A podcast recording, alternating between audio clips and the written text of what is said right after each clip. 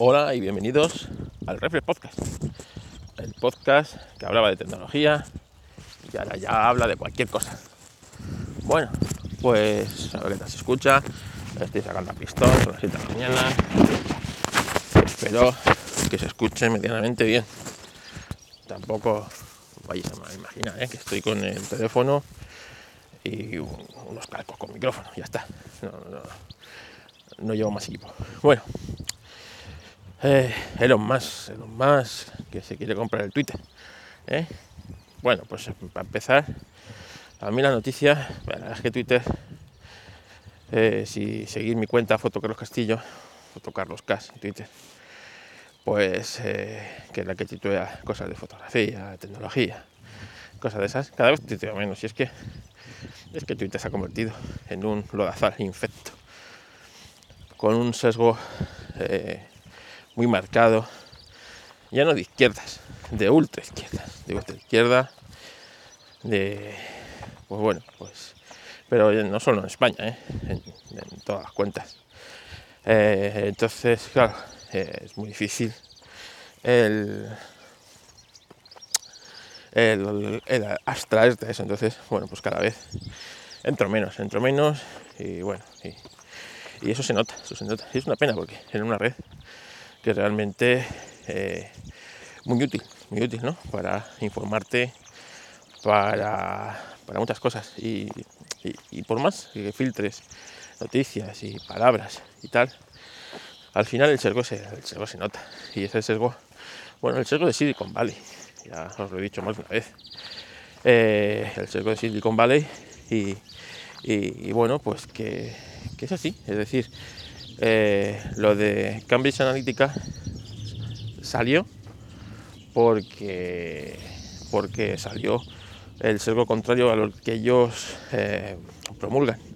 Y entonces, claro, era un escándalo. Eso hubiera salido con la suya, el sesgo que eh, de izquierdas, pues, pues o demócrata, ¿no? En Estados Unidos, pues no, pues no, no, no pasa nada, ¿no? Así que, así que bueno, si viene este tío, que sabéis que a mí no es santo de mi devoción, ¿eh? Oh, lo más. Pero si viene este tío con ideas renovadas y con, eh, con lo que él entiende por libertad de expresión, y ahí os dejo el podcast, el último podcast de Deca, en el que lo comenta, pues, pues bienvenido sea, bienvenido sea, y bueno, pues a ver si eh, puede eh, encauzar una red que yo tampoco quiero que se que vire hacia la contrario, ¿eh? ojo, yo quiero que sea neutra, las redes sociales deben ser neutras, neutras y, y bueno, pues sí, y sean sus usuarios, ¿no? Los que dicten los designios de esa red.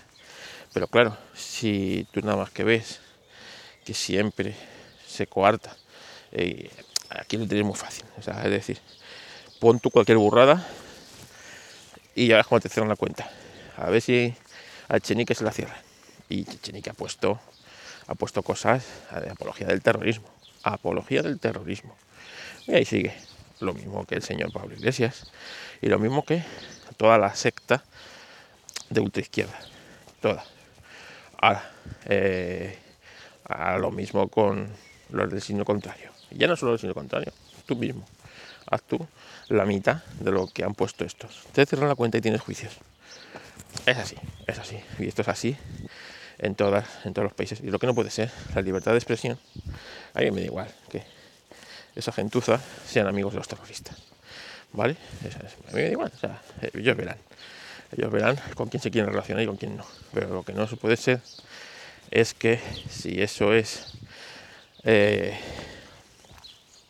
digamos, delictivo, esa, esa eh, yo sé, eh, eh, en su libertad de expresión. Perfecto. Pero tú haces lo contrario y ya no. Ya no, ya no, ya no, porque no va, eh, va en contra de su de su idea, ¿no? De su ideal, de su ideario y de su, bueno, pues de su tendencia, ¿no?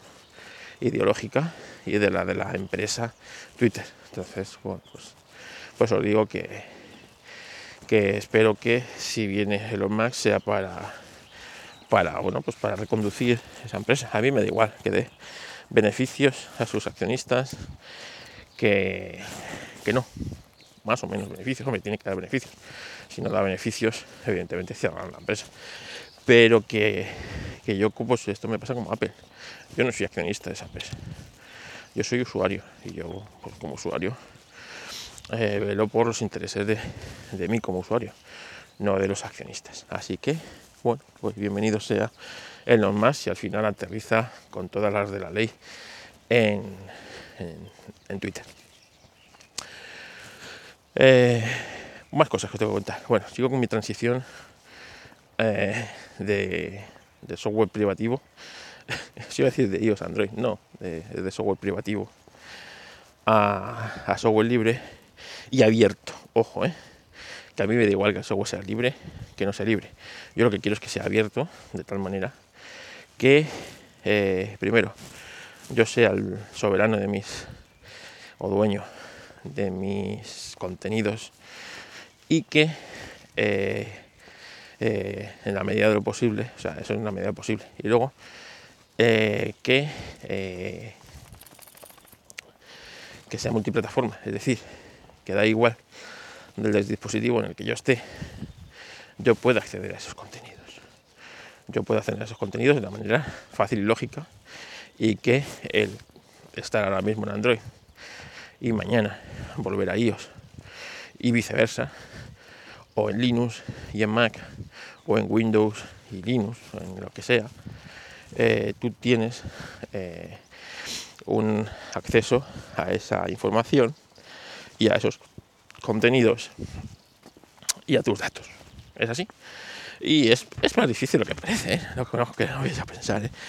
No lo vais a pensar porque, como digo, las, las empresas eh, van cerrando el parque y solamente quieren que jueguen en el parque los niños bonitos que compren su producto y ya está. Y esto pasa con, con empresas, pasa con plataformas y pasa con aplicaciones aplicaciones, ¿no? Entonces, bueno, pues tengo que ir buscando aplicaciones que estén en los eh, multiplataformas. Si son libres, pues mira, mejor, pero si no lo son, pues bueno, me da igual, pero que, que yo, pueda acceder a esos contenidos, leches, de alguna manera, ¿no? Que no me pase como, por ejemplo, con WhatsApp, ¿no? que, hace la copia de seguridad en, en Android, en, en Google en Google Drive y en, en, en Mac o en, iOS la hace en iCloud, ¿sabes? Y entre las dos luego pues no se comunican. O tienes que tener cuenta en las dos. Y aunque tú bajes, porque me estoy informando, aunque tú bajes la copia de seguridad de uno a otro, no la puedes cargar en el teléfono una, cosa de locos. En fin. Eh, se puso conmigo en contacto eh, un usuario, no voy a decir su nombre, por si no quiere que se sepa, y me estuvo explicando o dando eh, varias, varias aplicaciones. Eh, la verdad es que no he podido probar todas, las tengo ahí bajadas y son algunas muy interesantes, pero sí he podido probar una de las aplicaciones que me ha dicho, que es la de notas. Es decir, yo de notas he logrado eh, poner Zettel Notes. Y Zettel Notes, claro, es una aplicación de notas, Markdown, con, el, con el sistema Zettel que ya os conté la otra vez, es un sistema para tomar, para tomar apuntes. Vamos a ver, una idea. Dicen notas, tú quieres decir apuntes. Y cosa que me viene muy bien para, por ejemplo, cuando me documento para esto Racing, para los podcasts, ese sistema y esa manera de organizar eh, con cuadernos y con estructura eh, la información viene muy bien para, por ejemplo, cuando te estás preparando un tema, para esto, cuando estás estudiando o cuando esto. Pero para tomar una nota rápida es un poco matar eh, moscas a cañonazos. Tú buscas algo pues como Google Keep o como notas de, eh, de, iOS y de Mac, ¿no? Y, o como, bueno, pues eh, Evernote, alguna de estas, ¿no? Entonces ando buscando. Evidentemente, no me vale. Yo llevo toda la vida con notas de iOS, que es una aplicación, hay que decirlo, bastante completa para ese aspecto, porque te permite cerrar notas con candado, eh, te permite eh, incluir las notas mucha información. Se sincroniza relativamente bien, vamos a dejarlo relativamente bien, con el Mac, ¿vale? Se suele sincronizar bien, aunque no siempre. Y, eh, y bueno, y, ahí estamos. Eh, la ideal, es decir, Google Keep sería, sería una, buena aplicación. para que os hagáis una idea del típico post-it, que tú apuntas cuatro cosas rápidas y algunas las quieras guardar, pero la mayoría son cosas de usar y tirar en poco tiempo, ¿no? Y claro, eh, Google Keep eso es muy bien, pero tiene un problema. Primero que es de Google, y eso ya no es un problema, es un problemón. Es un problemón porque, como os digo, eh, lo que Google te da, Google te lo quita. Y a mí no me va una aplicación que lo mismo mañana dice Google que, que la quita. ¿Y qué haces? Ahora, llorar. Y segundo, que ser de Google a ver quién pone ahí cualquier cosa, sin que Google lo lea, lo analice y vea. Yo imagínate que pones ahí, yo qué sé, cualquier, cualquier chorrada de, o bueno, o a lo mejor tienes que poner, imagínate, un, DNI, un documento de, un DNI de alguien, o un documento más sensible, un número de cuenta, un número de cuenta para, yo qué sé, para cualquier cosa, ¿no? Pues, pues, pues, pues, hombre, pues eh, a mí me gustaría esa nota, primero, encriptarla o ponerle un candado. Y segundo, que Google no la viera. No, como con nada, no, no. Pues saber Google lo que hace con esa nota, ¿no? Y, y, bueno, pues eso en Google Keep no es posible. No tienes candado, no, no puedes cerrar una nota y que no la vea nadie. La más la puedes desbloquear tú, por tanto queda abierta. Entonces, yo, hombre, sé que Google no va a coger ese número de cuenta y va a hacer nada con él. Primero porque a lo mejor no saben que es un número de cuenta, pero al estar abierta, pues no sé, es un texto plano. ¿Qué queréis que os diga? Ya sabéis lo que puede pasar. Entonces, eh, en esto, pues Notes tiene de, ponerle un candado a todas tus cuadernos y, y, notas que haces a encriptarlas. El problema de encriptarlas es que, bueno, tengo que tú la encriptas en tu dispositivo y la desencriptas en tu dispositivo, pero luego esa nota cuando se exporta está encriptada. Y todavía no he encontrado, que sé que la hay, ¿eh? porque me lo dijo Ángel, pero todavía, todavía no he tenido tiempo de ponerme a buscar una aplicación en el Mac o en otro dispositivo que al leer las claves PGP de esa nota con la clave pública, la clave privada, se des, eh, pues le metes y ya está, se descifra en teoría es fácil. Luego en la práctica te das cuenta que esto eh, no es tan fácil, que siempre todo depende de un fino hilo que funcione o que no funcione. Y normalmente no solo funciona la primera. Pero bueno. Bueno, como digo, este usuario, una de las cosas de las que, bueno, eh, después de escuchar los últimos podcasts, me dio una lista de una serie de aplicaciones. Y la primera que he probado es Scarlet Notes. Y la verdad es que es súper completa. Es visualmente al estilo de eh, Google Keep, por lo tanto está muy bien. Ah, puedes elegir color de la nota, eh, font, tal, no sé qué, y se van colocando así como si fueran post-it, que está muy bien.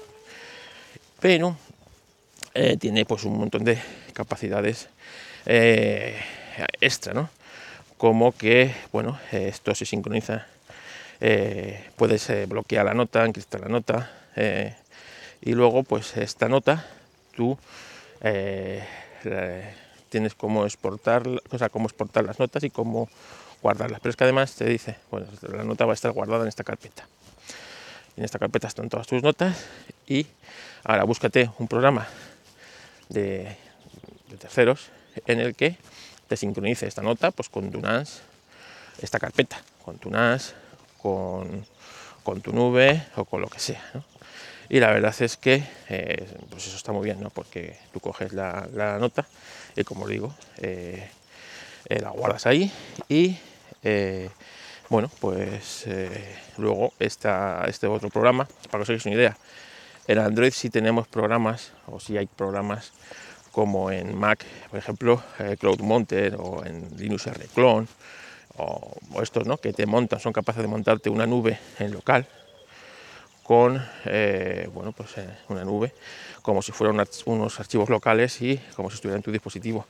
Por lo tanto, es luego relativamente fácil exportar esas notas automáticamente a tu, a tu nube, en este caso, como dije, que me había hecho un S-Cloud, pues al Nest Cloud y, o directamente al NAS, ¿no? al NAS que tú tienes con la aplicación de sincronización de carpetas del dispositivo al NAS. Así que eh, por ahí bien. Así que eh, eh, sigo haciendo pruebas con esta aplicación, pero creo que es la que se va a quedar para notas rápidas y ya para notas más complejas, pues tengo ZNotes, que como digo es muy completa y bueno, pues es una aplicación más que de notas rápidas, es para tomar apuntes. Pero bueno, me viene muy bien porque ya os digo, para documentarme, para Racing muchas veces, claro, pues a veces te vas haciendo. yo utilizo un, eh, un ¿cómo se llama? Eh, un mapa, mapa mentales de estos, ¿no? Utilizo una aplicación que va muy bien, ¿no? Entonces te va poniendo, voy a estornudar, la alergia me está matando, ¿eh? Ay, perdonad. Si se me nota en la, en la voz que tengo un montón de, de, mocos, de flemas. Bueno, como digo, eh, realmente un mapa mental eh, que uso pues me viene muy bien pues para líneas temporales, ¿no? para unir líneas temporales de, de qué pasó esto aquí, eh, aquí no olvidar que tengo esto, esto, esto y esto y tal, ¿no? Eso con eh, el sistema de notas Settle es bastante, bueno, está bastante bien organizado de cómo, cómo hacerlo, pero como os digo, es estudiar un nuevo sistema y la verdad es que yo ahora mismo no estoy por la labor, ni tengo tiempo y tengo las ganas mentalmente de hacerlo. Eh, eh, bueno, de momento esta es la que probado a fondo, pero me han mandado otras notas, otras aplicaciones muy interesantes que me van a venir muy bien, la verdad. Así que ya os lo iré contando. Si tenéis alguna aplicación que esté interesante o que vosotros creéis que me puede venir bien, pues nada, me escribís a, a, a ultrafoto.gmail.com o me buscáis por el Twitter que tengo los mensajes privados abiertos, me podéis mandar un mensaje privado por el Fotocarlos Cash, eh, que lo veré, o sea, a lo mejor no lo veo instantáneamente, pero a lo largo del día lo veré. O, o me busquéis por Twitter, ya sabéis, foto Hoy por Twitter, por, por Telegram. Así que, así que nada, bueno, pues hasta aquí el podcast de hoy. Las quejitas, ¿a quién saludamos hoy? ¿A quién saludamos? A Ángel de Yugi. Venga, Ángel de Yugi, que lleva muchos días sin publicar un episodio. Y esto no puede ser, Ángel. Tienes que ponernos cosas al día. Venga, un saludo.